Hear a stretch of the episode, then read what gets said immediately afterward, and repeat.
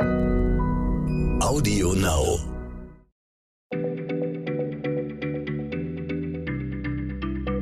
Schneller Schlau, der tägliche Podcast von PM. Hallo und herzlich willkommen zu Schneller Schlau, dem kleinen Podcast von PM mit den Wissenshäppchen, die werktäglich auf eure Ohren kommen. Mein Name ist Jens Schröder, ich bin der Chefredakteur von PM und fange heute mal mit etwas ganz kleinem Persönlichem an. Meine Kinder haben nämlich äh, schon ein paar Monate her, zu Weihnachten eine äh, so eine VR-Brille bekommen. Und ähm, ich habe mich da auch in virtuelle Welten begeben dürfen, natürlich äh, sozusagen zwischendurch mal, wenn sie die mal abgelegt haben. Habe sehr erfolgreich Tischtennis gespielt. Die Illusion ist da wirklich perfekt, das fühlt sich toll an. Und habe mich von Darth Vader bei Star Wars umrennen lassen und habe wirklich das Gefühl gehabt, ich werde umgerannt. Aber nach zehn Minuten habe ich wirklich Übelkeit äh, verspürt und musste die Brille ablegen, weil mir wirklich schwindlig geworden ist. Und wenn Übelkeit äh, das Thema ist, dann kommt natürlich Christiane ins Spiel. Nicht, weil sie mit Übelkeit sonst irgendwie verbunden wäre, sondern weil sie Medizinerin ist und sich mit körperlichen Gebrechen auskennt. Hallo Christiane. Hallo. Und ich möchte mit dir heute über meine Übelkeit reden, die mir beim äh, Spielen mit der virtuellen Realität widerfahren ist. Kannst du mir erklären, wie es dazu kommt und was ich dagegen tue?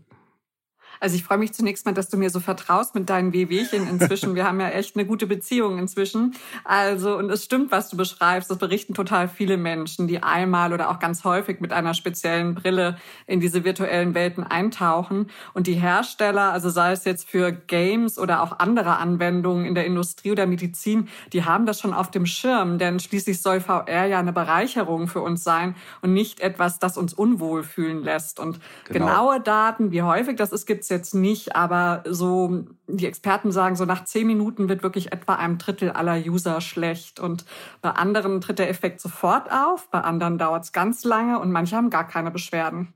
Also einem Drittel der User wird schlecht. Also das heißt ja fast, ich würde lieber keine Aktien von VR-Brillenherstellern kaufen, wenn so vielen Leuten schlecht wird. Aber vielleicht kann man da ja was dran machen, wenn man weiß, wie es kommt. Erklär uns das genauer. Was sind das jetzt für Symptome? Und dann kommen wir vielleicht darauf, wie man da gegensteuern kann, auch als VR-Firma. Also alle Reize von außen ne, sammeln sich ja an verschiedenen Stellen im Gehirn und die werden aufeinander abgeglichen. Mhm. Also das, was wir mit unseren Augen sehen und was wir mit den Ohren hören, was verschiedene Bewegungsrezeptoren an Muskeln und Gelenken dem Gehirn so melden und was unser Gleichgewichtsorgan im Ohr so mitbekommt. Okay, das, das wird alles abgeglichen miteinander. Genau. Und wenn wir jetzt beispielsweise ein Spiel mit so einer VR-Brille spielen und dabei fest auf einem Stuhl sitzen, dann passt das ja alles nicht zusammen. Nämlich die Augen, die melden, oh, da bewegt sich was. Und zwei andere Systeme, nämlich die Bewegungsrezeptoren und das Gleichgewichtsorgan, die sagen, nee, nee, du sitzt aber. Und das ergibt dann keinen. Sinn und dann kommt das durcheinander und dann entsteht ein sogenannter Mismatch. Also irgendwas passt da mhm. nicht mehr zusammen. Mhm. Das ist ein bisschen anders als bei einer Seekrankheit, weil bei einer Seekrankheit ist ja so, da bewegt sich ja das Schiff wirklich schlimm, also schlimm und da kommt einfach dein Gleichgewichtsorgan nicht mehr mit. Und hier mhm. ist es eben so, das passt nicht zusammen. Also die, die virtuelle Bewegung, die da simuliert wird, die kann der Körper nicht bestätigen sozusagen und sagt dann so, äh, stimmt was nicht, äh, wird mir, wird mir schlecht. So. Also, da, sozusagen ist die Reaktion auf dieses äh, nicht zusammenpassende Information. Genau. Okay, aber gibt es denn sowas für, wie eine spezielle VR-Krankheit? Also du hast so gerade gesagt, dass es nicht wie Sehkrankheit ist. Ich habe auch das Gefühl gehabt, es ist nicht wie so eine Autofahr-, äh, Beifahrer-Schlechtwerdekrankheit. Äh, gibt es da was ganz Spezielles zum Thema VR, äh, das man definieren kann? Nee, da gibt's keine eindeutige Definition. Das ist alles total schwammig. Und Forscher versuchen zwar, die Beschwerden so einzuordnen mit Fragebögen, bei denen sie die User zum Beispiel nach Übelkeit und Orientierungsschwierigkeiten oder Problemen mit den Augen fragen. Aber ein Standardfragebogen, das muss man auch sagen, der kommt aus den 90er Jahren von Flugsimulatoren-Tests vom Militär. Da hat nämlich die Soldaten auch über körperliches Unwohlsein äh, berichtet beim Training. Kann man vielleicht nicht so ganz vergleichen mit diesen Hightech-Sachen heute, ne? Ja. Nee, und das sind eben auch Fragebögen, wo du eben dein subjektives Empfinden berichtest. Und das sind keine objektiven Messungen, also kein Puls oder Augenbewegungen oder Balance oder sowas, was da gemessen wird. Ne? Also es ist da schwierig, sowas zu definieren. Also muss man noch ein bisschen mehr forschen, um das genauer herauszufinden, was jetzt das Spezielle an dieser genau. VR-Übelkeit ist. Aber vielleicht eine Frage, wie man es eingrenzen könnte. Es gibt ja verschiedene Sachen, die man in der virtuellen Realität erleben kann. Also man kann wilde Verfolgungsjagden machen äh, mit Verbrechern äh, oder man kann in ganz ruhigen Räumen äh, oder Landschaften den Avataren von anderen Usern begegnen. eintauchen in einen Wald und so weiter. Sind die Symptome mit der Übelkeit und so weiter, sind die denn überall dann gleich oder un unterscheidet sich das je nachdem, was man gerade macht in VR? Nee, das ist ein guter Punkt. Also wie stark dieser Mismatch an Infos ist für das Gehirn, das hängt natürlich sehr davon ab, was wir erleben. Es gibt zum Beispiel eine Untersuchung über so ein Erlebnis mit einer Achterbahnfahrt. Und da haben zwei Drittel der Probanden es nicht geschafft, die 14 Minuten lange Fahrt durchzustehen. Also die haben dann abgebrochen vorher. Ich habe das selber auch mal erlebt. Ich war in einer Ausstellung und da gab es so eine Geschichte, da musste man tanzen und dann hat so eine KI die Bewegungen analysiert und ein Avatar hat es dann so nachgetanzt und ich hatte eine VR-Brille auf.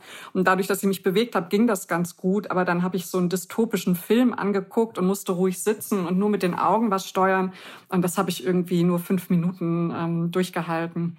Und es gibt auch Studien dazu, die sagen, also im Gaming-Bereich und bei 360-Grad-Filmen ist es besonders schwierig.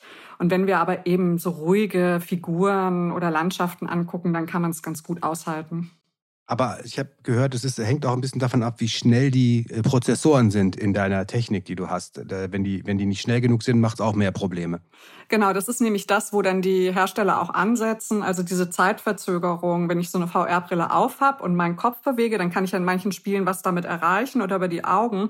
Und je nachdem, wie schnell die Signale zwischen der Konsole oder dem Computer und der Brille hin und her gehen, davon hängt das eben ab, ob ich Beschwerden kriege. Das sind minimale Zeitabstände, die würde man bewusst vielleicht so gar nicht registrieren, aber das Gehirn tut's halt doch. Und je schneller da dieses System aufeinander abgestimmt ist, desto geringer scheint die Gefahr, dass wir Beschwerden Beschwerden bekommen.